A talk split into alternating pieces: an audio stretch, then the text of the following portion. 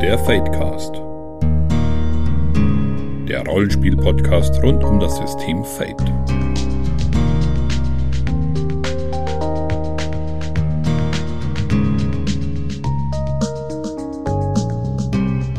Herzlich willkommen beim Fadecast, Folge Nummer 16. Wir wollen uns heute ein bisschen mit Universalsystemen beschäftigen, was das überhaupt ist, welche es da noch gibt, wie sie im Vergleich zu Fate so dastehen, welche Settings sie haben, all diese Fragen. Ähm, und wenn ich wir sage, dann meine ich einmal die Friederike. Hallo. Einmal den Alex. Servus.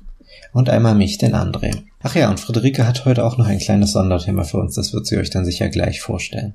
Aber bevor wir richtig loslegen, was habt ihr so konsumiert in letzter Zeit? Alex, wie sieht's bei dir aus?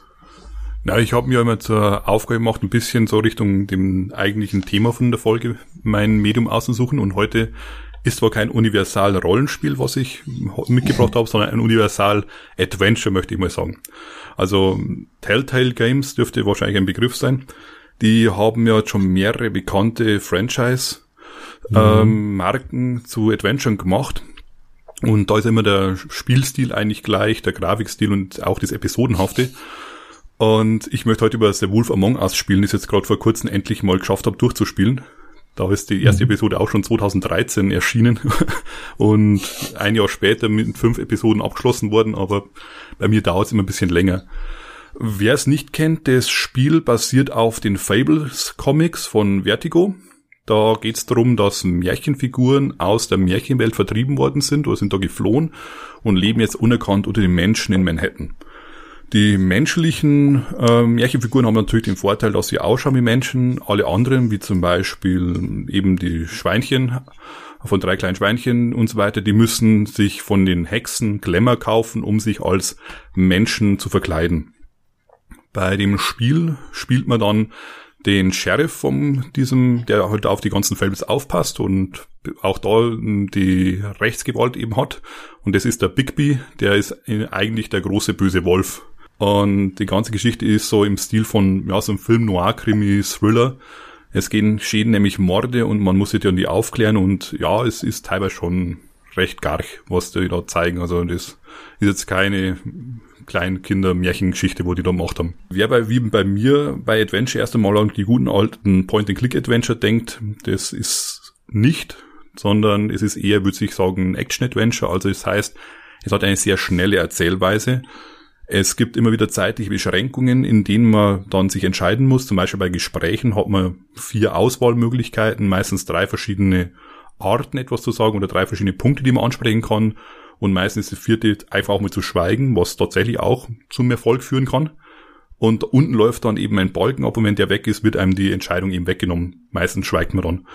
Oder es kann zu Kämpfen oder sowas kommen, dann gibt's wieder diese Quicktime-Events, also man muss zur richtigen Zeit äh, den richtigen Knopf drücken.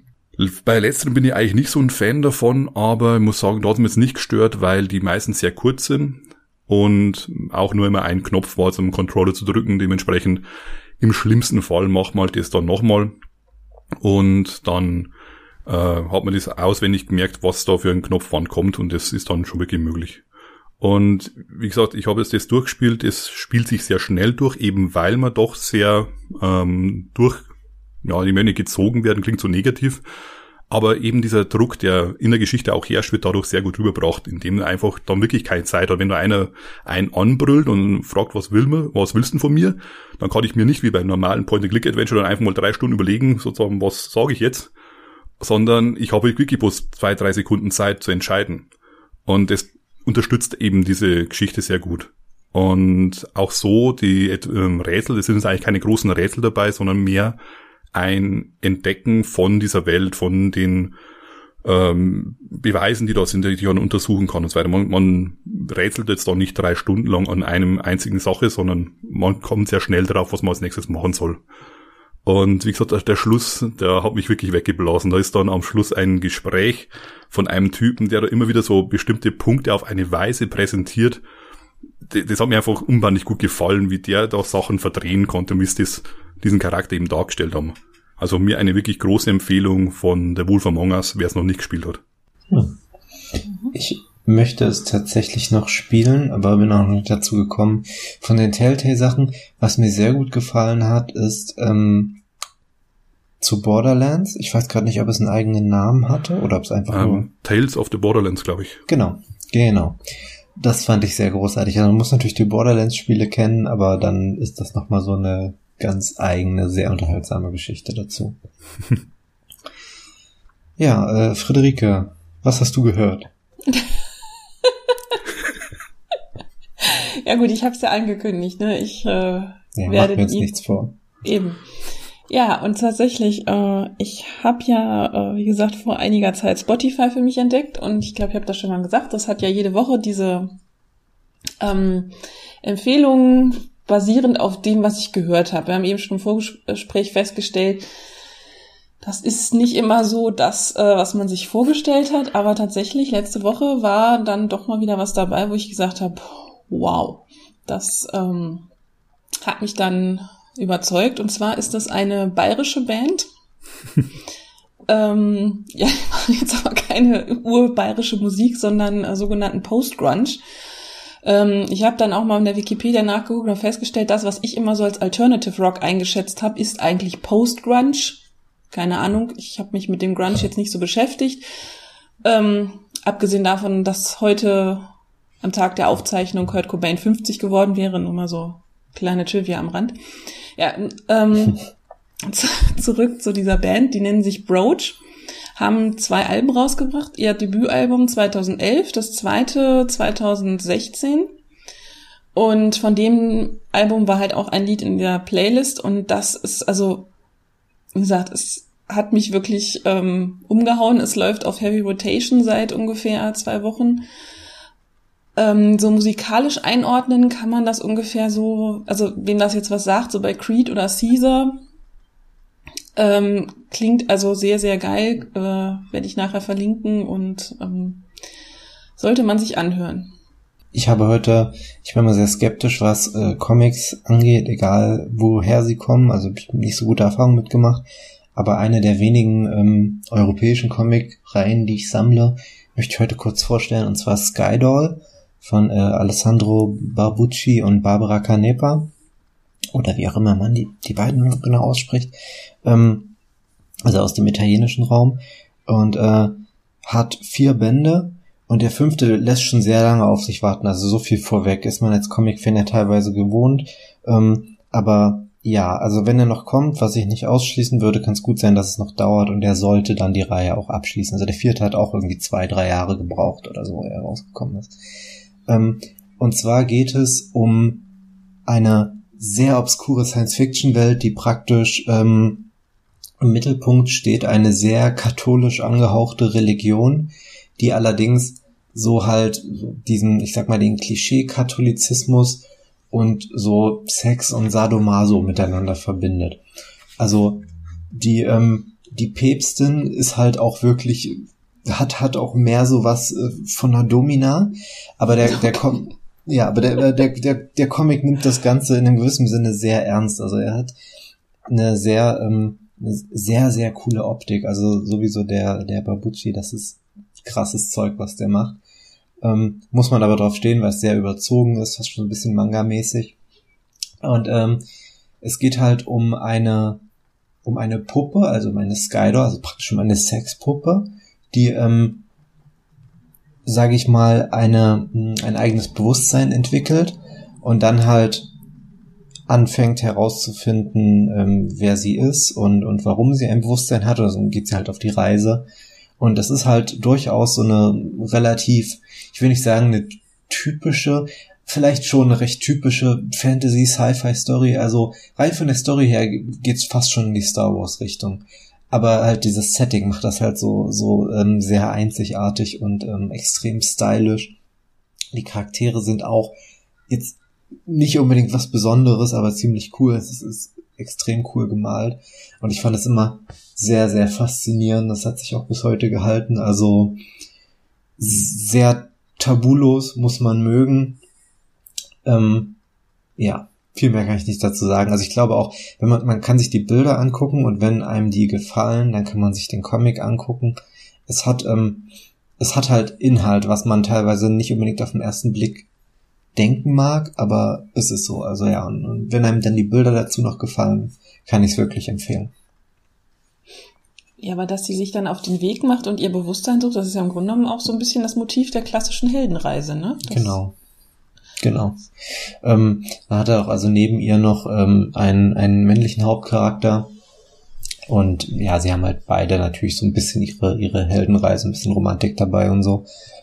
Und ja, und die, also die Mythologie wird dann auch noch größer. Also es, es gab halt mal eine Gegenpäpstin, die halt ähm, jetzt inzwischen so ähm, verachtet wird und ja, also ziemlich coole Sache und viel Humor drin. Ja, kann ich empfehlen. Okay, dann ähm, würde ich sagen, gebe ich mal an Friederike ab, die uns was über Rockalypse erzählen möchte. Ja.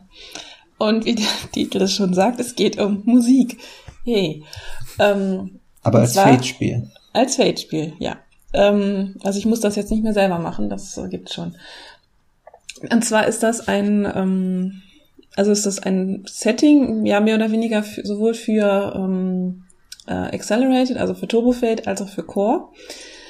Das wurde letztes Jahr äh, gekickstartet und also erfolgreich und jetzt ist halt also vor kurzem erst das, das PDF äh, für Turbofade rausgekommen, jetzt halt auch für Core und ich habe mir das jetzt mal ein bisschen angeguckt, weil wie gesagt es steht Rock drauf. Das war schon mal so für mich ein Argument zu sagen, okay, ich schmeiß jetzt mal Geld auf diesen Kickstarter. Ähm, das hat ein gewisser Eric Simon geschrieben. Äh, es ist halt auch nicht bei Evil Head erschienen, sondern ich, ich muss überlegen, wie der Verlag heißt. Ich habe es natürlich jetzt nicht parat, ich kann es aber nachher verlinken. Und es ist eine Mischung aus äh, ja Postapokalypse und Rock. Also das heißt, man spielt eine Band in einem bestimmten postapokalyptischen Setting. Also es gibt halt fünf verschiedene Vorschläge wo man halt spielen könnte, also so eine Mad Max-Welt zum Beispiel. Und wie gesagt, man ist diese Band wirklich, wie man sich das vorstellt, und Konflikte werden halt über Lieder gelöst. Und ähm, die werden halt auf verschiedene, in verschiedene Phasen aufgeteilt, diese Lieder. Und es gibt auch Fertigkeiten, die dann halt äh, mit Musik zu tun haben, also die Kampffertigkeiten. Das war, glaube ich, Melodie, Rhythmus, ich glaube, Texten und noch eine vierte. Also die ersetzen dann halt auch andere Fertigkeiten äh, aus, aus, aus Fate Core oder ergänzen sie. Ich, ich finde es nett gemacht. Das ist auf jeden Fall eine sehr coole Idee. Es wirkte auf mich teilweise noch nicht so ganz ausgegoren an manchen Stellen, aber ähm, wie gesagt, es ist auf jeden Fall ein Blick wert. Das äh, Accelerated PDF gibt's auch bei DriveThru als Pay What You Want. Also wer jetzt einfach mal nur gucken will und sagen, äh, hey, das ist cool, das brauche ich unbedingt oder nee, da will ich überhaupt nichts mit zu tun haben, das lösche ich gleich wieder, hat man sich halt auch nichts vergeben, wenn man das als Pay What You Want runterlädt. Ja. Ich hatte auch während des Kickstarters mal, also die hatten so ein Vorabdokument, wenn ich mich nicht völlig irre. Ich hatte so auch den Eindruck, gute Idee, aber das habe ich bei öfter, also gerade so bei gekickstarteten Fade-Settings, die, die nicht von Evil Head kommen und so, habe ich öfter mal den Eindruck gehabt, ähm, die Leute mochten offenbar Fate, sie hatten offenbar auch eine gute Idee, aber ähm, die Umsetzung im Großen und Ganzen ist dann am Ende nichts geworden, was, was mich wirklich irgendwie hypen würde. Also nett, aber ich würde es nicht spielen wollen und ja. Also wenn man, wenn einem das Thema gefällt, würde ich auch sagen, kann man sicher mal reingucken, aber sonst, ja, gibt sicher bessere Sachen. Ja, also ich, ich, mir fehlt so ein bisschen noch mehr diese musikalische Anbindung. Also es gibt halt für die ganzen Settings Beispielaspekte. Und teilweise sind das Strophen aus, aus, aus irgendwelchen ähm, Liedern, also Songtitel zum Beispiel. Ich glaube, es ist bei dieser, auch bei diesem Mad Max Setting, ähm, das ist mir halt extrem in Erinnerung geblieben, weil ich halt so äh, diesen, diesen Mad Max Film letzt, äh, letztes Jahr, mhm. vorletztes Jahr groß, so großartig fand. Ähm, und da ist halt ein Aspekt, We Don't Need Another Hero aus den alten Filmen passt ja. Aber die anderen, ähm, da, die konnte ich jetzt, also wenn es irgendwelche Songs waren, dann irgendwie völlig, völlig unbekannte oder ich konnte sie halt überhaupt nicht zuordnen und das hätte ich halt sehr, sehr viel cooler gefunden, wenn er sich die Mühe gemacht hätte, zu jedem irgendwie was zu finden. Also wirklich, dass man direkt sieht, okay, da ist überall Musik drin. Und ähm, was ich halt auch sehr, sehr schade finde, ist, das Artwork ist halt furchtbar 0815. Mhm. Also die, die Illustrationen sehen ganz gut aus, aber sie passt, passen halt nicht irgendwie zum Rest. Die sind irgendwo da so reingeklatscht und ähm, ansonsten sieht das halt so ein bisschen aus wie mit Word gelayoutet. Das finde ich jetzt nicht so äh, toll. Ja, das ärgert mich bei solchen Projekten auch immer sehr. okay. Ähm, ich fand das auch sehr cool, dass du es mal vorstellen wolltest, weil für einen Fate-Podcast habe ich das Gefühl, wir stellen immer relativ wenig neues Fate vor, wenn jetzt nicht gerade eine deutsche Version rausgekommen ist. Also eine deutsche Übersetzung. Und da ist das vielleicht gar nicht mal so schlecht. Man kann auch, wobei man, man, man kann auch mal dazu sagen, der Grund, warum, einer der Gründe, warum wir das machen, ist, ähm, die englischsprachigen Sachen, äh, es ist nicht ganz so toll, sich da so drauf zu fokussieren, weil man natürlich immer die Leute ausschließt, die kein Englisch sprechen oder zumindest ihre Rollenspiele nicht auf Englisch sprechen wollen, äh, sprechen, ja, spielen wollen, genau. Ähm, deswegen werden wir hier auch meistens Themen behandeln, die sich, sage ich mal, mit, mit deutschem Material irgendwie abdecken lassen und sich hauptsächlich darauf beziehen. Und ich denke, Rockalypse wird wahrscheinlich jetzt nicht in absehbarer Zeit irgendwie auf Deutsch erscheinen oder so. Ja, aber mir war es halt irgendwie auch, also ich dachte, ich erzähle mal was dazu, weil die Grundidee, finde ich, ist einfach, das ist noch nicht, also meiner Meinung nach noch nicht da gewesen. Also es gibt so ein paar Spiele, die sich halt mit Musik beschäftigen. Also ich glaube, Umleut Game of Metal ist vielen ein Begriff, ähm, wo man ja auch eine Metalband oder ja doch Metalbands spielt oder Metal-Sänger, die gegeneinander antreten. Dann gibt's halt von Sven Harder noch ähm, das Metal Heroes äh, Fate of Rock, das ist halt ein Spielerbuch, das gibt's in der Deluxe-Version tatsächlich aber auch mit Soundtrack, kann ich auch nur empfehlen. Und jetzt halt das Rockalypse und mehr fällt mir so auf Anhieb nicht ein. Also ich, meine, ich lasse mich gerne eines Besseren belehren, äh, schreibt mir das in die Kommentare, aber äh, ich wüsste jetzt halt gerade nix. Ich glaube, es ist auch eine ganz gute Überleitung zu unserem Hauptthema, nämlich den Universalrollenspielen, ähm, mit dem man ja sage ich mal rein vom Begriff her, so mehr oder weniger alles tun können soll, ne? Auch Musik zum Beispiel. Also ein Universal-Rollenspiel ist so per Definition erstmal da, um mehr oder weniger jedes Setting abzubilden. Und ähm, Fate könnte man zumindest argumentieren, ist ein so ein Universalsystem, ein Universal-Rollenspielsystem, mit dem man verschiedene Settings machen kann mit denselben oder zumindest mit sehr ähnlichen Regeln. Ähm, wir haben uns überlegt, die erste, so das erste Unterthema, was man vielleicht besprechen sollte, wenn man darüber spricht, ist natürlich erstmal, gibt es eigentlich Universalsysteme? Ähm, wie, wie universal kann so ein System sein? Und ja. Ähm, Alex, wie sieht's bei dir aus? Was, was ist da deine Meinung oder was hast du so für Erfahrungen mitgemacht? Also ich würde sagen, ein Universalsystem ist allein schon ein Regelsystem, das ohne Spielwelt daherkommt und das, und sei es im gleichen Genre, also das wirklich eben für Fantasy zum Beispiel ausgelegt ist, aber ich trotzdem unterschiedliche Fantasy-Welten drauflegen kann damit bespielen kann mit vielleicht gar keinen, vielleicht nur ganz leichten Änderungen, um das ein bisschen anzupassen. Das wäre für mich schon ein universelles oder universales Rollenspiel an sich. Mhm. Weil oftmals ist ja so wie zum Beispiel DSA, wenn ich jetzt da anschaue, oder D&D, Pathfinder und dergleichen, die sind ja oftmals schon sehr stark reingegangen, obwohl es jetzt natürlich dann später kommen wir da gleich noch dazu, mit Wizards of the Coast, die dann versucht haben, das aus dem Setting rauszunehmen und das eben auch wieder zu etwas Universellen zu machen. Aber viele Regeln, vor allem bei DSA, sind sehr stark zum Beispiel mit mm, bestimmten weltlichen Sachen oder mit den Zaubern und dergleichen verzahnt. Da kann ich nicht einfach sagen, okay, ich nehme jetzt bloß die Regeln und spiele jetzt damit äh, ganz eigenes ähm, Mittelalter, Edo-Zeit Japan zum Beispiel. Sondern da muss ich dann mhm. schon, denke ich mal, sehr viel Arbeit reinstecken, um ähm, den ganzen, die ganzen Setting rauszuwühlen und da erstmal die Regeln freizulegen. Mhm. Ich sage mal, ja, finde ich gut, das Universalsystem für ein Genre. Fällt dir eins ein, was so, sage ich mal, ganz spezifisch sagt, ich bin für dieses Genre da? Ja, wie man es eh gerade vorher gesagt habt, da mit uh, Wizards of the Coast zum Beispiel, die OGLs was gemacht haben, die Open Gaming License. Ich würde sagen, die D&D-Sachen, die sie da gehabt haben, 3.5 war wirklich sehr stark noch auf Fantasy-Setting. Sie haben dann später auch ein ähm, die 20, glaube ich, so modern was gemacht haben, wo es dann wirklich versucht haben, dann in Sci-Fi und dergleichen aufzumachen und noch allgemeingültige Regeln für Fahrzeuge und sowas zu präsentieren. Aber das eigentliche damals 3.5er, nicht umsonst hat sich ja dann Paizo damit ähm, das geholt und damit Pathfinder gemacht. Und auch so ist er letzten Endes darauf basierend dann die ganze Oldschool Renaissance auch entstanden und das sind eigentlich hauptsächlich alles Fantasy-Settings, die damit ähm, entstanden sind.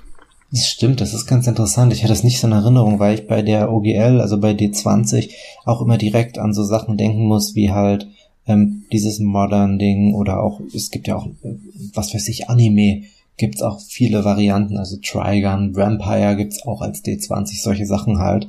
Aber mhm. das stimmt, am Anfang war es, glaube ich, wahrscheinlich eher implizit auf Fantasy ausgelegt. Ne? Genau, also die, die CD20 war dann wirklich was Eigenständiges. Am Anfang wirklich bloß diese, wenn ich es richtig liege, ich hoffe, ich rede jetzt keinen Schmarrn, aber am Anfang die 3.5er Regeln als äh, Open Gaming License veröffentlicht und eine SDR dazu gemacht.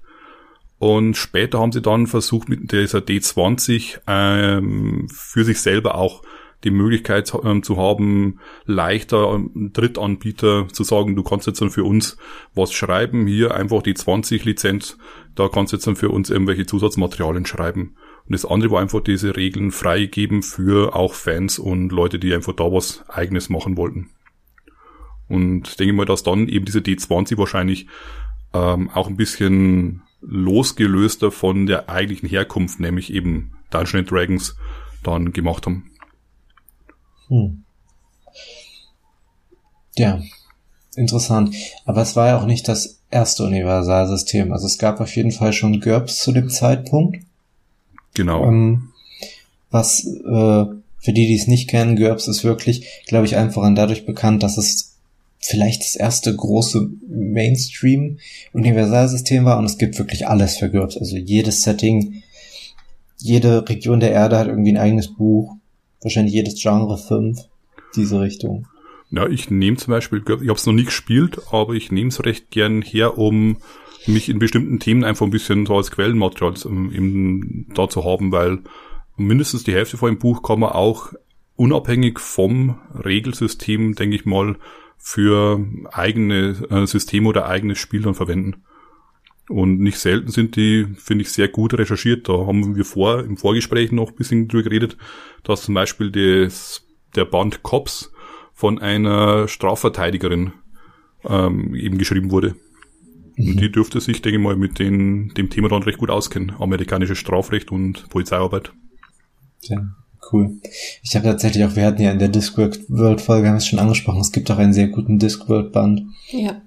Friederike, wie sieht's bei dir aus mit ähm, Universalsystem? Was sind da deine, deine Erfahrungen oder wie, wie siehst du das? Ich habe ein einziges Mal in meinem Leben GURPS gespielt. Ich bin allerdings mit jemandem verheiratet, für den GURPS das größte System aller Zeiten ist. Jetzt ist mein Mann leider nicht zu Hause. Der meinte, er hätte doch was dazu erzählen können. ähm, ja, ich, also ich, ich sträubt mich immer so ein bisschen gegen den Begriff universal, weil das würde für mich bedeuten, dass ich wirklich alles damit spielen kann. Und das ist halt, glaube ich, bei den wenigsten dieser Systeme äh, der Fall. Also ich meine, GURPS hat das vielleicht schon im Namen, aber ähm, also es gibt, es gibt Settings, die würde ich mit Savage Worlds bespielen, die würde ich, oder mit GURPS, aber es gibt Settings, die würde ich halt zum Beispiel, oder dann nur mit Fate bespielen, beziehungsweise es kommt drauf an, was man will. Also wenn ich wirklich so eine Larger-than-Life-Story will, dann würde ich nicht unbedingt GURPS oder Savage Worlds nehmen, sondern würde halt tatsächlich zu Fate oder PDQ greifen, weil ich weiß, die unterstützen mich da drin in dem, was ich will. Mhm. Okay, dann sind wir schon mitten in der Frage. Ähm, sehe ich nämlich auch so, also was ähm, was die einzelnen Universalsysteme können und was jetzt bei euch beiden, glaube ich, auch schon zwischen den Zeilen lag. Es gibt halt, also es gibt wirklich für jedes Universalsystem Sachen, die es nicht kann. Und ähm, ich denke, da wir ein Fate-Podcast sind, sollten wir mal kurz drüber reden. Ist vielleicht auch in anderen Folgen schon angeklungen. In was ist Fate denn nicht so gut als Universalsystem? Ich würde sagen, in dieser simulierenden, ähm, mhm. in dem simulierenden Spiel, weil, wie gesagt, ich habe jetzt dann in Fate jetzt nicht drin, dass zum Beispiel ich mit einem Dolch jetzt natürlich gegen jemanden, der mit zwei Händen auf mich zuläuft, ähm, jetzt wahrscheinlich schlechter dastehe oder wie genau versucht, es wird in anderen Systemen versucht, dann wirklich ähm, zu simulieren, wie schlechter stehe ich dann da. Wenn ich jetzt parieren möchte, geht's überhaupt nicht oder habe ich da irgendwelche Abzüge? Ja. Wenn ich jetzt irgendwelche Rüstung trage, bin ich vielleicht in meiner Beweglichkeit eingeschränkt. Wie viel habe ich dabei? Also allein, dass ich dann auch nicht bei, bei ich zum Beispiel auch keine ähm, in, kein Inventar, das mir irgendein Gewicht sozusagen, wo ich zusammenzähle und äh, dann eben sage, okay, du hast zu viel Gewicht in deinem Rucksack, du kannst jetzt nur noch so und so viele Felder bewegen. Das hat es im Feld nicht drin. Also wer jetzt mehr in diesen Bereich gehen möchte, wirklich versuchen, sehr eben das zu simulieren, wie alles sozusagen funktioniert, das kann Feld nicht. Da geht's wirklich mehr einfach um die Geschichte, egal was du in deinem Rucksack dabei hast wenn du das Richtige dabei haben möchtest, gibt dir einen passenden Aspekt oder Stand dafür, dass du dann dein Gadget rausziehen kannst, aber ansonsten ist es uns Hupe. Und das kann halt auch Leute sagen, ich so, ich, ich möchte gern, dass ich ähm, im Vorhinein mir stark überlegen muss, wie bereite ich mich vor, was für Waffen nehme ich, welche Rüstung trage ich und das, dieses Aufeinander abstimmen, das kann Fate nicht. Ja, und ich glaube auch, Fate ist nicht unbedingt für kampflastige Settings gedacht. Also wenn ich halt jetzt meinen Fokus auf, auf wirklich Encounter auf Encounter legen will, wo es wirklich darum geht, die Monster zu klatschen oder sowas, dadurch, dass ich halt in, durch die vier Aktionen auch zum Beispiel Vorteile erschaffen kann oder sowas, wird der Kampf ein ganz anderer. Also wenn ich sage, okay, ich kann nur wirklich, jetzt mal ganz böse gesagt, Attacke Parade würfeln. Ich denke, ähm, ich würde sagen, kampflastige Settings gehen schon. Was ähm, was vielleicht schlecht ist, ist äh, diese, also ich sag mal, diese Settings mit viel numerischer Taktik, also dass du wirklich hast, also alle, alles, was ein bisschen in den Tabletop-Bereich geht. Ich finde, so kampflastige Settings können gar nicht mal so, so schlecht sein. Also ähm, gibt ja auch einige, also was wie, wie Tiangsha, also dieses Wusha-Ding, was ja wirklich, ähm, wo fast jeder Konflikt potenziell äh, damit gelöst werden kann, dass man halt über den Gegner drüber springt und ihn von hinten angreift oder so, aber ähm, also ich denke, das geht prinzipiell schon. Ja, aber das sind für mich auch so Kämpfe, wo es darum geht, dass du dir Vorteile erschaffst oder was überwindest und so weiter. Also das sind so cinematische Kämpfe. Wenn ich jetzt zum Beispiel, also mal mein Beispiel, glaube ich, aus, aus Folge 2 zurückzukommen, ähm, sowas wie Warhammer, ja, wie du sagtest mit Tabletop. Warhammer würde ich, glaube ich, nie, wenn ich wirklich auf diesen War-Aspekt gehen will, mit Fate bespielen. Also ich, ich, ich habe ja irgendwie so, so ein Fable für die Horus Heresy und diese ganzen, wenn ich jetzt meinen Fokus auf diese, diese Intrigen und diese, diese Konflikte unter, äh, unter den Brüdern oder sowas und mit dem Imperator legen wollte, Fate super. Sobald ich aber rausgehe und sag, okay, wir, wir, die, die treten jetzt gegeneinander an in, in Hundertschaften Stärke gegen Orks, gegen Elder, gegen was weiß ich was, dann würde ich wieder zu Savage Worlds oder GURPS greifen. Mhm. Ich finde auch, ähm, ich finde gerade Savage Worlds macht das sehr gut, weil es auch so ein, so ein Mittelding ist. Also es ist nicht ganz so, ähm, nicht ganz so Miniaturen-schubserig wie D20 und so, also, ähm, aber es kann dieses Miniaturen schubsen und, und ähm, Werte vergleichen ziemlich gut. Also es hat durchaus auch, ich will nicht sagen Cinematik, aber vielleicht schon so eine gewisse Cinematik drin, aber halt noch kein Vergleich mit, ähm, mit Fate, wo, sag ich mal, die Geschichte deutlicher im Vordergrund steht und die Brettspielaspekte mehr als Mittel zum Zweck gedacht sind. Während ich, würde ich so sagen, meine Erfahrung zumindest bei Savage Worlds, kann, können die Brettspielaspekte auch noch im allerbesten Sinne Selbstzweck sein. Also wenn man wirklich Spaß dran haben will, ähm, die Kämpfe sehr taktisch zu gestalten und halt weniger die Entscheidungen, was mache ich, um den Kampf zu gewinnen, sondern mehr, wie positioniere ich mich, welche Fähigkeiten benutze ich etc., dann finde ich das ähm, sehr treffend.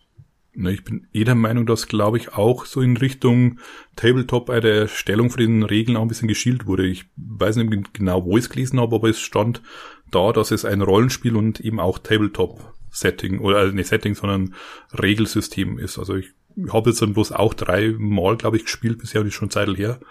Aber ich, ich glaube, die haben es auch in diesen Hinsicht schon ein bisschen im Auge gehabt. Hm. Kann ich mir gut vorstellen, ja. Ja, und was Fate in meinen Augen auch nicht so gut kann, ist, diese großen äh, vorgefertigten Kampagnen zu machen. Wie jetzt, sei es jetzt die Barbara-Kampagne oder sei es eben diese Abenteuerpfade von Pathfinder, die ja immer über so sechs Bände mindestens gehen. Sowas, denke ich mal, funktioniert auch bei Fate nicht, dass man da eben das Vorarbeit sozusagen schon sich einfach bloß ein Heft kauft, sondern einfach weil jeder Charakter und wie er ist und was er macht, sehr stark die Geschichte verändern kann. Und so kann ich schlecht über mehrere Bände oder über, keine Ahnung, wie viele Dutzende von Spielsitzungen vorweg planen, wo die dann stehen sollen am Ende. Und dementsprechend ist Fate auch mehr, man kann eine Bühne bereiten, man kann eben ein Setting vorbereiten und schon Charaktere mit bestimmten Agendas sozusagen dem Spielleiter an die Hand geben und dann muss aber letztendlich der Spielleiter selber schauen, was machen seine Spieler im Spiel aus dieser, also auf dieser Bühne, was spielen die dann genau für ein Stück. Mhm.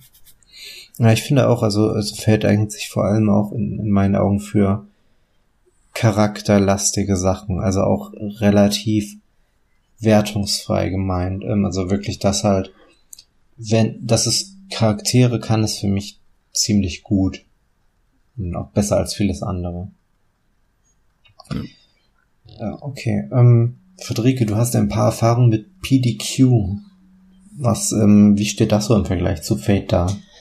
Also, ich, wie gesagt, ich habe das auch schon im Vorgespräch gesagt, ich finde den Spruch nicht mehr. Das hatte irgendjemand im Tunnelon mal so schön formuliert. PDQ ist der coole kleine Bruder von Fate, den aber keiner beachtet.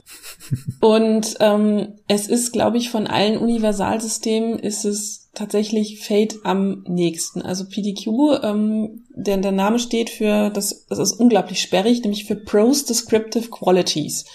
Und diese Qualities sind im Grunde genommen nichts anderes als Aspekte, denen Werte zugeordnet werden. Also das, das ist auch wirklich so im PDQ formuliert. Also ein Aspekt, äh, ähm, jetzt sage ich schon Aspekt, genau. Eine Quality hat so eine sogenannte Penumbra, also so ein, so, ein, so ein Schatten. Das heißt, die dürfen nicht zu eng gefasst sein, die dürfen aber nicht zu weit gefasst sein. Die sollten, also dass sie jetzt negativ und positiv sind, wie die Aspekte bei Fate Core, das, das gibt's nicht, aber sie sollten halt möglichst so sein, dass man sie halt häufig anspielen kann. Und die gibt's ähm, und dann gibt's halt noch die sogenannten Weaknesses, die werden von vornherein mit, also das ist sowas wie ein Dilemma, könnte man vielleicht sagen. Die werden dann von vornherein auch mit einem negativen Wert belegt. Also sprich, wenn man würfelt, kriegt man halt dann immer einen Abzug, wenn man auf diesen, diese Weakness würfelt. Und ähm, ja, das, das ist es eigentlich. Also es gibt keine Fertigkeiten, sondern es gibt halt wirklich nur diese, diese Qualities, die man halt sich überlegt, die man halt mit verschiedenen ähm, Boni belegen kann. Das ähm, ist, glaube ich, auch abhängig jeweils vom, vom, vom Spiel oder vom Setting. Ähm, und äh, ja, man würfelt halt mit 2 wie 6 und zählt dann anschließend eben diese, diesen, diese Boni drauf, beziehungsweise zieht die Mali ab, wenn man auf die Weakness gewürfelt hat. Und es gibt halt ähnlich wie bei, bei Fate gibt es halt auch, ähm, gibt es eine Leiter, beziehungsweise es gibt halt äh, verschiedene Stufen, gegen die man würfeln kann. Also dass man halt sagen kann, ähm, ja, was weiß ich, du musst jetzt halt hier äh, das Ganze gut schaffen, dann musst du gehst gegen gegen zwei und so weiter und ähm, die heißen tatsächlich auch fast ähnlich wie die wie die Stufen bei Fate, also es ist Pro, Average, Good, Expert und Master. Hm.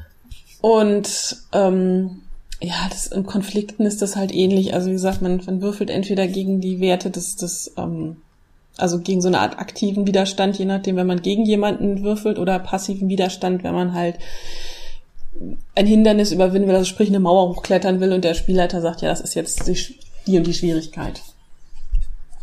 Ähm, ja, also das, also PDQ, wie gesagt, ist PDQ selber, also PDQ Core, wie es tatsächlich auch heißt, ist sehr, sehr klein, sehr, sehr kurz und meiner Meinung nach sehr, sehr schnell weil es halt eben, also man hat sehr schnell einen Charakter erschaffen, es gibt keine Fertigkeiten, es gibt halt nur die Qualities. Wo es ein bisschen hakelig wird, wiederum ist dann bei Magie, wenn man dann da halt noch so seine Zusatzqualities da reinbringen muss und solche Sachen. Mhm. Würdest du sagen, man kann, also wenn es der, der kleine Bruder ist, dass man sich PDQ vielleicht mal angucken sollte, wenn ein Fate noch zu komplex ist, oder? Ja, könnte, man machen. Also ich würde es irgendwo so zwischen, zwischen Turbo Fade und Fade Core sehen. Was ich halt sehr schade finde, ist, ist es halt rein auf Englisch. Also ähm, mhm. ich weiß auch nicht, ob sich jemals damit äh, jemand irgendwie um die Lizenz bemüht hat, um das mal auf Deutsch rauszubringen. Das ähm, wäre nämlich eigentlich mal eine schöne Sache. Also es gibt da auch schon verschiedene Settings für, auch, ähm, von verschiedenen Verlagen. Also äh, zum einen sogar von Evil Head dann auch noch von, von, von anderen. Also ich kann mal ein paar vorlesen, da sagen bestimmt einige, ach, das kenne ich doch. also das bekannteste meiner Meinung nach ist, wobei es eigentlich gar nicht PDQ ist, sondern PDQ Sharp. Das Swashbucklers of the Seven Skies. Das ist so ein Piraten in, in der Luft-Setting. Äh, ähm, dann die vier nächsten sagen mir halt gar nichts von, von Atomic Sock Monkey Press, also die halt ursprünglich ähm, PDQ Core mal rausgebracht haben. Das ist Dead Inside, Monkey Ninja Pirate Robot The RPG, Truth and Justice und The Centabulous Sorcerer of Zoe. Wow, das habe ich alles noch nie gehört. Ja, ich meine, äh, ja, nee, das, das stimmt, dann kommt's doch noch. Dann, das, das ist, dann gibt's noch von From Other Publishers. Das, die Liste ist tatsächlich allerdings nicht vollständig. Ninja Burger, das habe ich schon mal gehört. Ich meine, da spielt man tatsächlich oh ja. Ninjas, die Pizza ausliefern oder sowas, ne? Mhm. ja. Stimmt, das, das habe ich auch schon mal gehört, ja, stimmt. Ja, und Questers of the Middle Realms, das ist halt, glaube ich, so ein Märchen-Setting mehr für, also es ist auch, glaube ich, eher so für, für Kinder, Jugendliche mitgemacht. Also auch gedacht. Und ähm, mein persönlicher Favorit, der steht jetzt hier nicht drauf, das ist Jaws of the Six Serpents von Silver Branch Games. Das mhm. ist halt Sword and Sorcery. Ähm, und da kommt dann halt auch die Magie mit ins Spiel und äh, ja, das hat mir also persönlich eigentlich sehr gut gefallen. Und wo ich das halt jetzt eben schon erwähnt habe, ähm, ja, dann gibt's halt auch noch PDQ Sharp und PDQ Sharp ist halt wirklich das fokussierteste, also Universalsystem aller Zeiten, denn es ist für explizit für Swashbuckling Action ausgelegt, sprich Musketiere, Piratenfilme und so Kram. Mhm. Ja, okay, das ist dann nur noch sehr bedingt universell. Ja, aber PDQ Sharp hat halt die wirklich diese sehr coole Regel. Also es gibt bei PDQ halt ähm, PDQ Sharp auch diese so Gummipunkte. Ähm, so, so eine Art Fade-Punkte und der Spielleiter hat welche und die Spieler haben welche und am Anfang werden die halt rausgegeben und es steht explizit in den Regeln drin, die Leute, die Süßigkeiten mitgebracht haben zum Spiel, kriegen schon mal so einen Punkt. Hm. Das finde ich eine total tolle Regelung irgendwo. Auf jeden Fall. Keine Frage. Wie sieht das mit Powered by the Apocalypse aus? Also, ähm, Alex meinte vorhin schon, es ist ja eigentlich kein richtiges Universalsystem. Ja, weil es, ich würde sagen, ein Universalsystem ist von Anfang an eigentlich schon mal darauf ausgelegt, dass es ähm, eben nur die Regeln zur Verfügung stellt und dann mm, entweder selber weitere Setting-Bände bietet, wie es ja gerne auch bei Savage Worlds der Fall ist, oder eben anderen die Möglichkeit bietet. Bei Powered by the Apocalypse war es ja eigentlich so, wenn ich es richtig im Kopf habe, dass es das Rollenspiel Apocalypse World gab mit dieser Regelfunktion, die anscheinend sehr vielen Leuten recht gut gefallen hat. Und dann haben sie ja das Reverse Engineering betrieben, also sprich, sie haben dann das System genommen, haben es an zerlegt und wie vorher gesagt, eben alles, was Setting ist, auf die Seite geräumt und dann die Regeln rausgeholt und dann eigene Sachen draus gemacht. Und das habe ich gelesen im Forum, hat auch der, ähm, der Macher von Apocalypse World gesagt, ihr könnt's gern Hacks machen dafür, das ist gar kein Problem. Wenn ihr mich zitiert, dann möchte ich bitte, dass ihr mich anfragt dafür. Wenn ihr längere Passagen zitiert, dann müssen wir natürlich über Lizenz reden, aber ansonsten, wenn ihr es in eigene Worte fasst, viel Spaß, macht's. Genau, oh. deswegen würde ich jetzt sagen, ist es, es hat sich zu einem Universal-Rollenspiel irgendwo entwickelt, aber es gibt halt nirgends ein Buch, wo wirklich nur die Regeln drinstehen, sondern jeder muss halt erstmal sich entweder Apocalypse World oder auch eins von den anderen Sachen, die es mittlerweile gibt, eben sich besorgen und dann das rauskommen. Obwohl ich glaube, mittlerweile hat einer schon versucht, etwas in der Richtung sehr Setting-armes ähm, rauszubringen, aber ich habe es leider noch nicht mehr gefunden. Da gab es irgendwo, hat mal geheißen, dass da schon einer sowas bereitgestellt hätte. Mhm. Interessant. Finde, ähm, ich habe es auch angesprochen, weil ich ähm, da den Vergleich sehr interessant finde, weil es auch ähm, fast im Gegensatz zu allen anderen ist es noch ein relativ junges System. Ähm, und auch eins, was so in der, in der Indie-Gemeinde sehr beliebt ist. Also GURPS beispielsweise wird ja gerne mal so ein bisschen belächelt, weil es halt so sehr klassisch ist. Und ähm, Apocalypse World, ich würde fast sogar sagen, es hat im amerikanischen Raum, hat, hat es Fate so als Trend-Universalsystem abgelöst. Also, ähm, wenn der durchschnittliche Kickstarter für Setting XY ist heute eher Apocalypse World als Fate, würde ich sagen. Auch wenn man natürlich in der Praxis beides findet. Deswegen fand ich das ganz interessant. Ja, also was mich ein bisschen an dieser Powered by the Apocalypse stört, ist äh, für mich persönlich, dass mir da sehr viel vorgegeben wird. Der mhm. Dreh- und Angelpunkt ist ja letzten Endes die, für die Spiele dieses Playbook, dass man sich einfach eine Charakterklasse, sag ich mal, auswählt. Und dann bekommt man da so zwei bis vier Seiten eben, auf denen dann draufsteht, und sei es wirklich schon zur Charaktererschaffung, dass man da eine Liste hat, wie ich bei Apocalypse World gesehen habe, such dir hier einen Namen aus. Ich hab, hier hast du zehn vorgegeben, jetzt suchst du aus, welche Augen du hast, ob das, ähm, ob du einen starren Blick hast oder ob du einen stechenden Blick oder einen kühlen Blick hast. Dann war die, diese Charakterklasse mit so hat eine Maske aufgehabt. Ja, was für eine Maske? Ist das eine Gasmaske oder eine Hockeymaske und so weiter? Also da wurde wirklich da alles vorgegeben mit ähm, Auswahlmöglichkeiten, dann noch ähnliche Funktionen wie bei Fate mit dem, dass man die Charaktere untereinander verbindet, gibt's da auch. Hier werden Fragen vorgegeben, die man, wo man ein bis drei auswählen kann und dann stellen. Zum Beispiel, was war jetzt da bei dem einen? Äh, wer von euch äh, findet mich besonders anziehend, glaube ich, war das bei dem einen. Und mhm. wer dann sagt, hier ich, dann bekommt dieser dann plus drei Punkte irgendwie in der Beziehungs, ähm, da gibt's irgendwie so eine so einen Wert dafür. Dann ein anderer, der eine zweite Frage mit hier beantworten kann, kriegt dann plus zwei oder so. Und dann habe ich da schon mal meine Charaktererschaffung abgehandelt. Und dann habe ich ja noch auch einer der großen Punkte sind ja die sogenannten Moves, also irgendwelche besonderen Aktionen, die ich machen kann. Ähm, auch da habe ich wieder, ich habe eine ganze Liste an Moves, die jedem zur Verfügung stehen und ich habe dann speziell Moves für die jeweilige Charakterklasse, die dann auf dem Blatt draufstehen. Und wenn ich dann in der Geschichte mit einem Spotlight gesetzt und wenn ich persönlich dann in der Geschichte erzählen kann, dass ich etwas mache, was zu einem dieser Moves passt, dann wird der getriggert und dann würfel ich gegebenenfalls drauf. Und auch da steht dann meistens wieder, hast du einen vollen Erfolg erzielt, passiert das.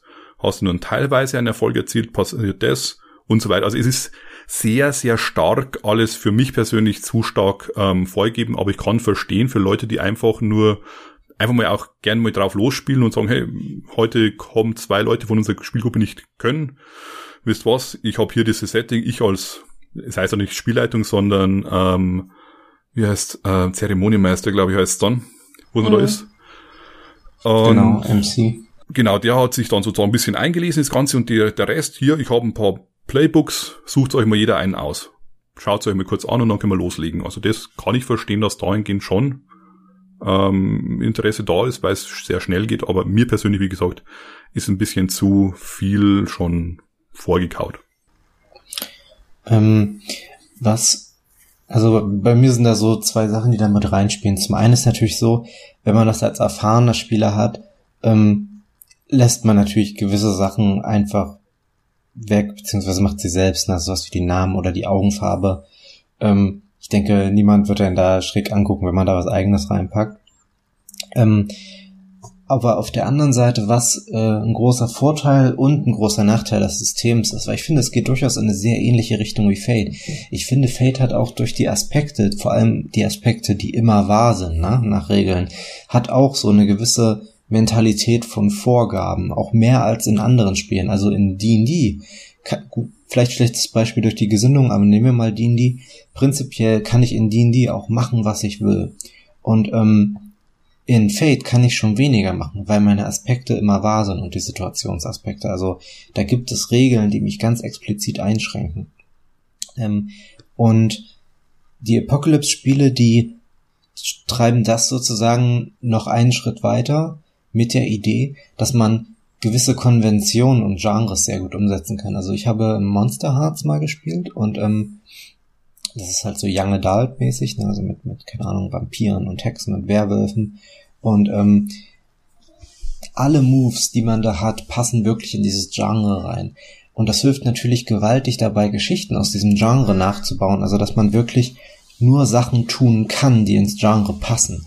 Also, man äh, das ist diese, diese ganz typische Situation, die Klischeesituation, die bei den meisten erfahrenen Gruppen ja kein Problem mehr ist, aber keine Ahnung, der, der, der DSA-Spielleiter denkt sich eine tolle Gesprächssequenz aus, in der die, in der die, die Abenteurer auf, keine Ahnung, den Kaiser oder wen auch immer treffen und dann von ihm geehrt werden und irgendein Spieler sagt so, ich greife jetzt den Kaiser an und bringe ihn um. Und der Spielleiter denkt sich, oh Gott. Und ähm, ich denke, das ist jetzt nicht die Hauptmotivation bei Apocalypse World, das zu unterbinden. Aber dieses sehr starre Gerüst gibt halt sehr deutlich vor, was in dieses Spiel reinpasst, ähm, was man da, was man spielt. Also wenn man Monster Hearts spielt, ähm, hat man halt nur die Option, in einem gewissen Sinne pubertär zu handeln, weil das sind nun mal die Young Adults sozusagen.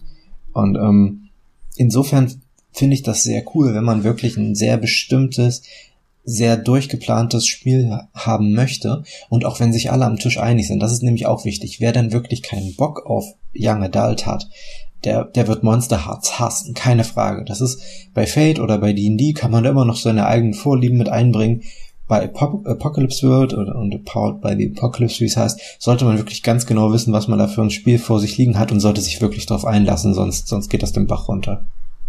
Mhm. Ja, aber ich habe jetzt eben ähm, das Apocalypse World bisschen angeschaut und da war wirklich eine sehr lange Liste an zum Beispiel Moves, die jetzt in jedem zur Verfügung standen. Ich habe jetzt einfach die Befürchtung gehabt im Spiel, dass ich da ständig an diese Liste durchschauen bin ähm, was könnte ich jetzt nehmen und weniger mich auf das konzentriere, was ich jetzt gerade spiele, sondern was kann ich jetzt als nächstes erzählen, damit ich einen Move äh, sozusagen benutzen kann, der jetzt da in dieser Liste ist. Also wenn es halt da wirklich 20 oder noch mehr, wo jetzt auf, aufgelistet waren, mhm ich persönlich wurde einfach ein bisschen, hatte die, die Befürchtung, dass es wieder so hinläuft, wie bei mir, was mir DSA dann eben vergrätzt hat, dass ich da lauter Sonderfertigkeiten beim Kampf habe, nicht mehr auf das eingehe, was ich einfach an äh, sich, mh, sich aus für eine Idee habe, was ich jetzt da machen könnte, sondern welche Sonderfertigkeit habe ich denn jetzt eigentlich? Mal schnell die Liste durchgehen.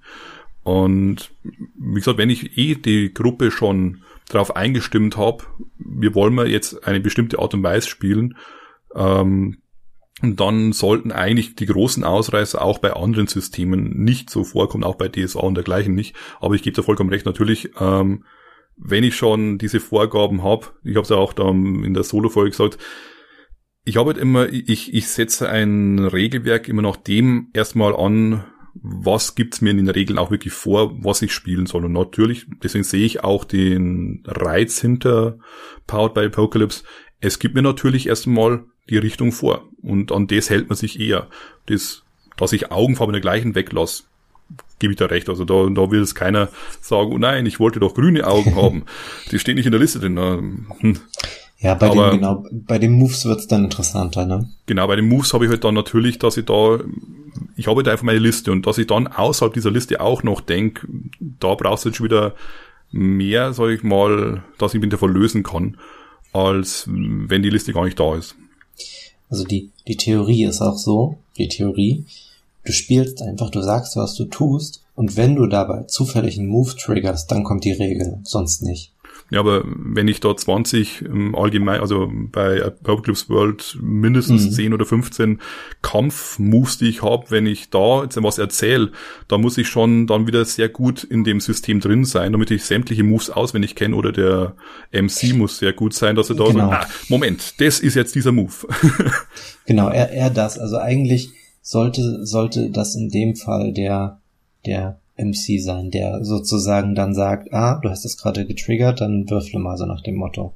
Aber ähm, ja, meine Erfahrung ist auch, dass es in der Praxis, es ist tatsächlich, finde ich es auch in der Hinsicht ein bisschen mit Fate vergleichbar. Auch, auch mit Fate haben in der Praxis viele Leute Probleme, wo dann, sobald man das in Forum schreibt, kommen sofort 15 Leute, die dir erklären, warum das gar kein Problem ist und dann wunderbar funktioniert. ähm, und dann sage ich auch, die Leute haben diese Probleme aber. Und wenn Fade nicht imstande ist, das richtig zu erklären, oder auch wenn das System an einigen Ecken und Enden vielleicht entweder ein bisschen unintuitiv oder, ähm, sage ich mal, zumindest nicht gut mit anderen Erwartungen klarkommt, dann ist das so. Und das ähm, ist meine Erfahrung, ist bei, bei den Apocalypse World Sachen sehr ähnlich. Also, ja.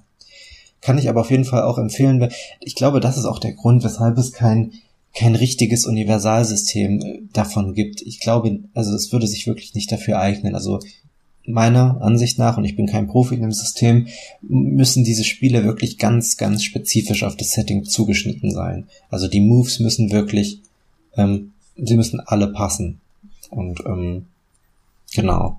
Das, äh, deswegen sind auch die meisten Apocalypse World Sachen, die rauskommen, sind auch ziemlich eigene Settings. Also da ist Apocalypse World selbst okay und Dungeon World sind noch so die beiden Klischee-Dinger, aber vieles, was darüber hinausgeht, ist, ähm, ist schon sehr eigen. Ja, Dungeon World erscheint ja demnächst auch auf Deutsch. Ah ja, stimmt, bei ähm, System Matters, ne? Genau.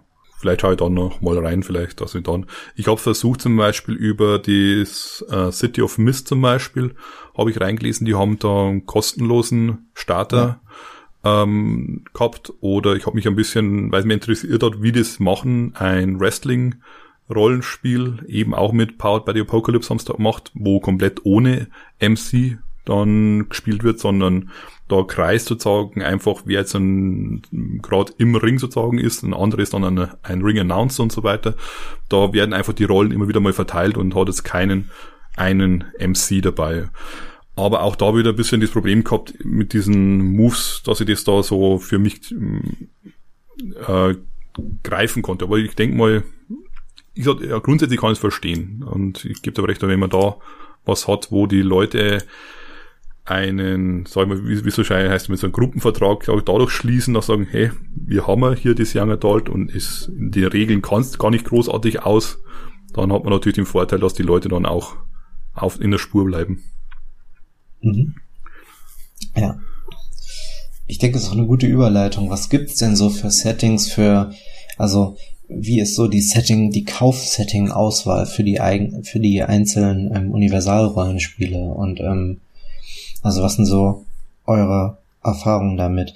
Ich sag mal, wir sind schon wieder ganz gut in der Zeit dabei, deswegen würde ich sagen, wir beziehen uns mal so auf entweder einen Überblick, also wirklich nur ja, ähm, ich finde das und das doof, oder wir nehmen einzelne Settings. Und ich mache einfach mal ein Beispiel. Ich hatte bei Savage Worlds immer das Problem, dass mir die Settings im Schnitt zu palpig waren. Also ich finde Savage Worlds als ähm, Setting ist gar nicht so wahnsinnig, also, also als, als Spiel, als Regelsystem muss gar nicht so zwangsweise palpig sein. Beziehungsweise auch nicht palpiger als Fate. Ich finde, Fate kann nämlich auch sehr, sehr palpig sein. Aber die Settings für Savage Worlds, die sind fast alle durchgängig sehr palpig und das hat mir nie gefallen. Es gibt zwar so ein, zwei, die ich ganz nett finde, Rippers zum Beispiel und ähm, Sundered Skies finde ich großartig, ähm, aber im Großen und Ganzen haben mich die Settings tatsächlich da vom System abgebracht. Hellfrost. Hellfrost ja. ist das. Ich liebe Hellfrost. Das ist so wunder wunderschön. Es ist zwar irgendwie, weiß ich nicht, Game of Thrones mit World of Warcraft, aber ich finde das genau. so schön, weil es halt eben nicht so palpig ist und es ist, es ist, es ist halt, es ist zwar irgendwo ein Stück weit 0815 Standard Fantasy, aber eben noch mit diesem, diesem Eistwister drin und ich, also ich, ich habe das einmal gespielt und ich war instant verliebt in dieses Setting. Hm.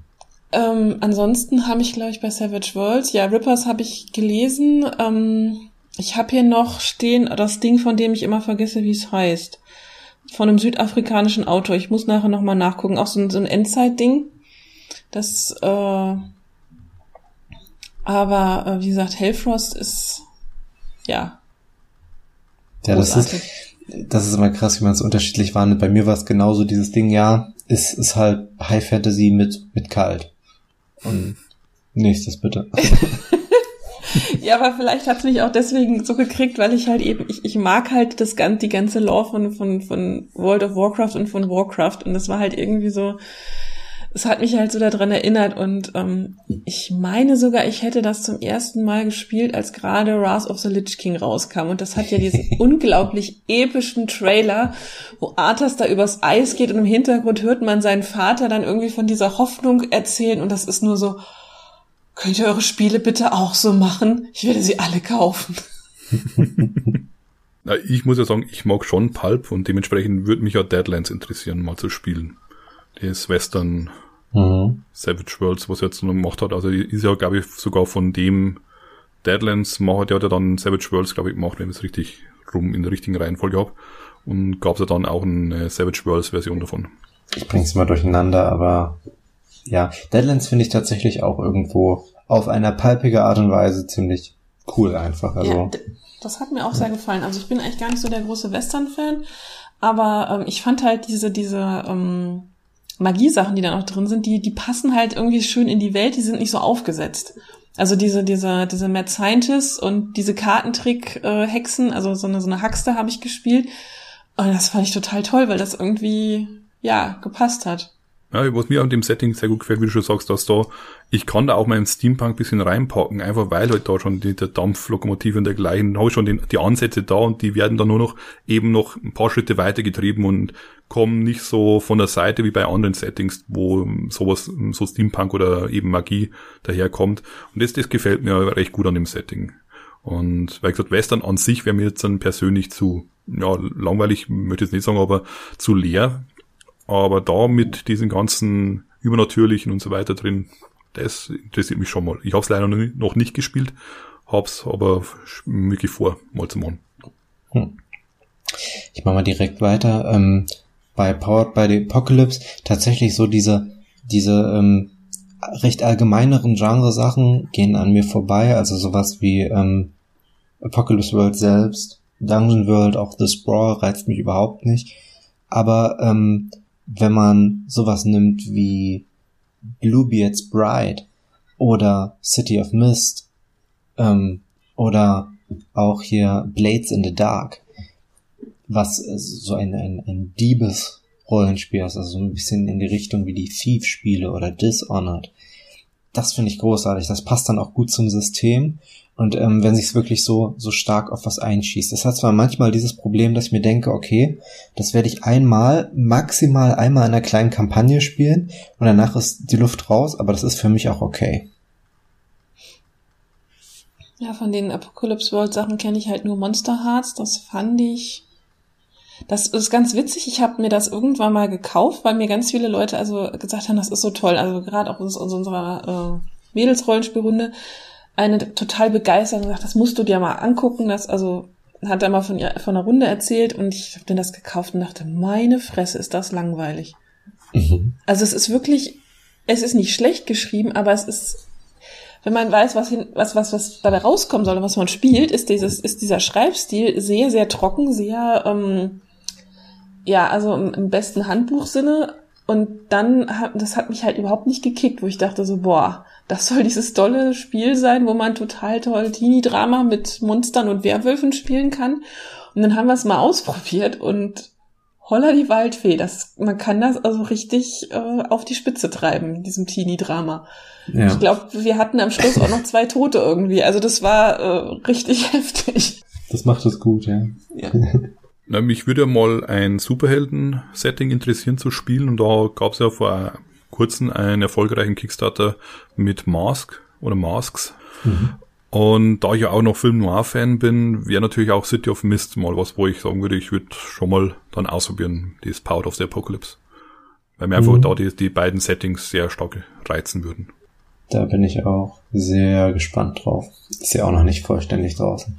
GURPS, äh, gibt es überhaupt ernsthaft äh, exklusive GURPS-Setting, für die irgendjemand GURPS spielt? Ich weiß es wirklich nicht. Ich, ich weiß es auch nicht. Also ich, wie gesagt, ich äh, müsste da nochmal nachfragen und das gegebenenfalls nachreichen. also es gibt anscheinend Leute, die tatsächlich wirklich äh, GURPS spielen. Ich persönlich, wie gesagt, ich nehme es gern als Quellenmaterial her oder immer so, so Inspirationsquellen.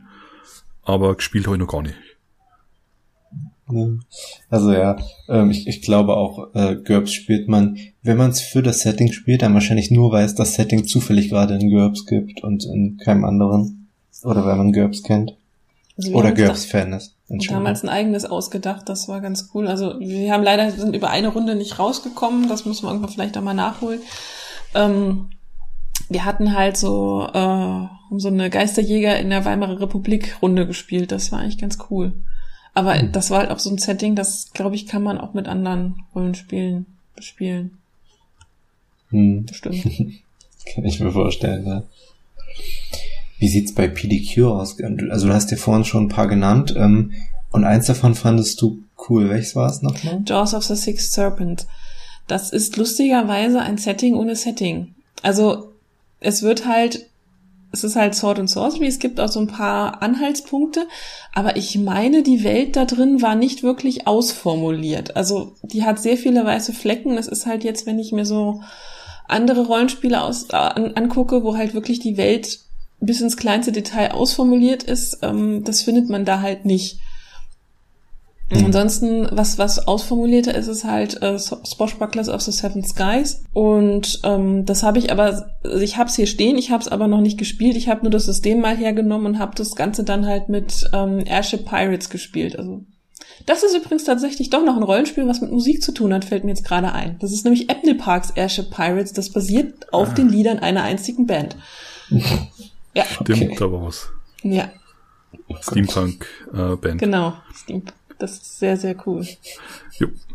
Ja, da, bei der Aufzählung hätte mich ja da das mit den Ninja Burger Ding interessiert. Da muss ich gerade an, ich glaube, das war der zweite Teil von The Gamers denken. Da haben sie auch mal so einen kleinen Ausschnitt drin, wo man eben Ninjas so mit Pizzaschachtel rumlaufen sieht. Und am Schluss kommen dann Piraten noch angelaufen und dann gibt es einen Schnitt, man sieht dann die Spieler und die eine fragt halt den Spielleiter so, Piraten? Und er, everything is better with pirates. Ja. Das ja, ist einfach, ist einfach klassisch. Sehr klassisch, ja. ähm, okay, und natürlich die große Frage, wie steht dann Fate im Vergleich da, wenn es so mit Settings aussieht? Ich meine, wir haben für Fate irgendwie gefühlt jede Woche eine neue World of Adventure, also ich glaube. Aha. Ich finde, das ist ein guter Punkt. Also die so sowas, ich meine, gut, bei GURPS gibt es wahrscheinlich sowas auch, nur dass es dann gleich ein 150 Seiten Quellenbuch ist. Aber ähm, ich finde auch die Worlds of Adventure sind, ähm, egal was man von ihnen im Schnitt hält, eigentlich findet jeder in dieser Auswahl aus 30 Büchern oder so mindestens zwei oder drei Settings, die er richtig cool findet. Und ich glaube, das ist tatsächlich für ein Universalsystem echt viel wert. Ja. Aber was halt, glaube ich, nicht schlecht wäre, wenn irgendwas noch mal was Größeres da wäre, sage ich mal. Ich glaube, in Deutschland mit diesen kleinen Heften, dass man dort sich teilweise schwer tut, weil die Leute, so habe ich das Gefühl auch im Bekanntenkreis, wenn die sich irgendwo einarbeiten, dann wollen sie auch länger spielen können, das Gefühl haben. Und, sein, ja. und auch wenn es dann wirklich bloß so drei, vier Mal gespielt wird, man nimmt was anderes, aber die Möglichkeit, man könnte es auch jahrelang spielen, genau das, dieses eine Setting hier, ich ja. glaube, das ist manchen schon wichtig. Und das ja. geht da noch ein bisschen ab. Ja, das stimmt. Also ich finde auch, Fate ist, was die großen Settings angeht, ist ein ganz interessanter Fall, weil ich finde, Savage Worlds, ähm, die Apocalypse-Sachen, die haben alle ein recht klares Profil. Bei Fate finde ich abseits der World of Adventures, finde ich, ist das Profil sehr verschwommen. Du hast so Sachen ähm, wie Dresden Files, wobei jetzt auch lange nicht in der aktuellen Version, kommt jetzt erst wieder was, und dann auch wieder nur als kleines Buch. Ähm, dann äh, hast du ähm, sage ich mal, so ein paar sehr abgefahrene Sachen wie Atomic Robo und War of the Ashes, wo ich mir denke, ich mag abgefahrene Sachen, aber das ist, wenn man nicht das Quellenmaterial kennt, weißt du, ja alles Lizenzsachen, was zur Hölle, also man hat so viele sehr spezielle Lizenzsachen bei Fate, die als, als äh, große und auch die auch in der Wahrnehmung von Fate, also Atomic Robo ist für Fate ja durchaus ein wichtiges Produkt gewesen, also dass viele Leute total großartig fanden und viele Leute auch auf das Spiel aufmerksam gemacht haben. Aber es ist so speziell irgendwie, also alleine durch die Lizenz, die ziemlich speziell ist. Also, ja. Und dann hat man halt, finde ich, bei Fate auch viele Sachen so aus irgendwelchen Internet-Kickstartern, die qualitativ so, so mittelmäßig sind. Also, ich finde nicht, dass das Fate keine Auswahl hat. Ich finde, es gibt genug, aber ich finde es immer schwer, ähm, mir ein, ein gutes Bild davon zu machen, was es für Fate gibt. Ich meine eher so, dass ich mir denke, ach ja, das gab's ja auch noch. Und ach ja, das ist auch nett, aber ich hätte jetzt nicht gedacht, dass das ein Fate-Setting ist. Irgendwie sowas. Mhm. Gut. Wenn ihr nichts mehr habt? Ich glaube, wir haben da jetzt gut was über universelle Rollenspiele abgedeckt. Ja. Okay. Gut, dann würde ich fast sagen, wir beenden die Folge für heute und ich öffne den Fate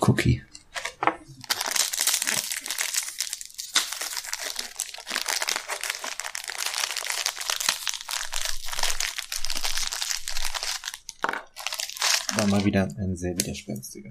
Okay. ja, dieser Keks wird kein weicher sein. Deine ausgefallenen Ideen werden zu spannenden Abenteuern führen. Auch hier wieder passend für universelle Rollenspieler braucht man ausgefallene Ideen, da gibt mir nichts vorgegeben. Ja, was zur Hölle. Oder Musikrollenspiele. Schön, schön genau. ja. Gefällt. Okay, vielen Dank. Und dann würde ich sagen, sehen wir uns, hören wir uns beim nächsten Fadecast. Das wird schon zum Running Gag, dass ich jedes Mal sage, wir sehen uns, oder? Es ist nicht so geplant. Because of the Running Gag. Ja. Okay, bis dann. Tschüss. Servus.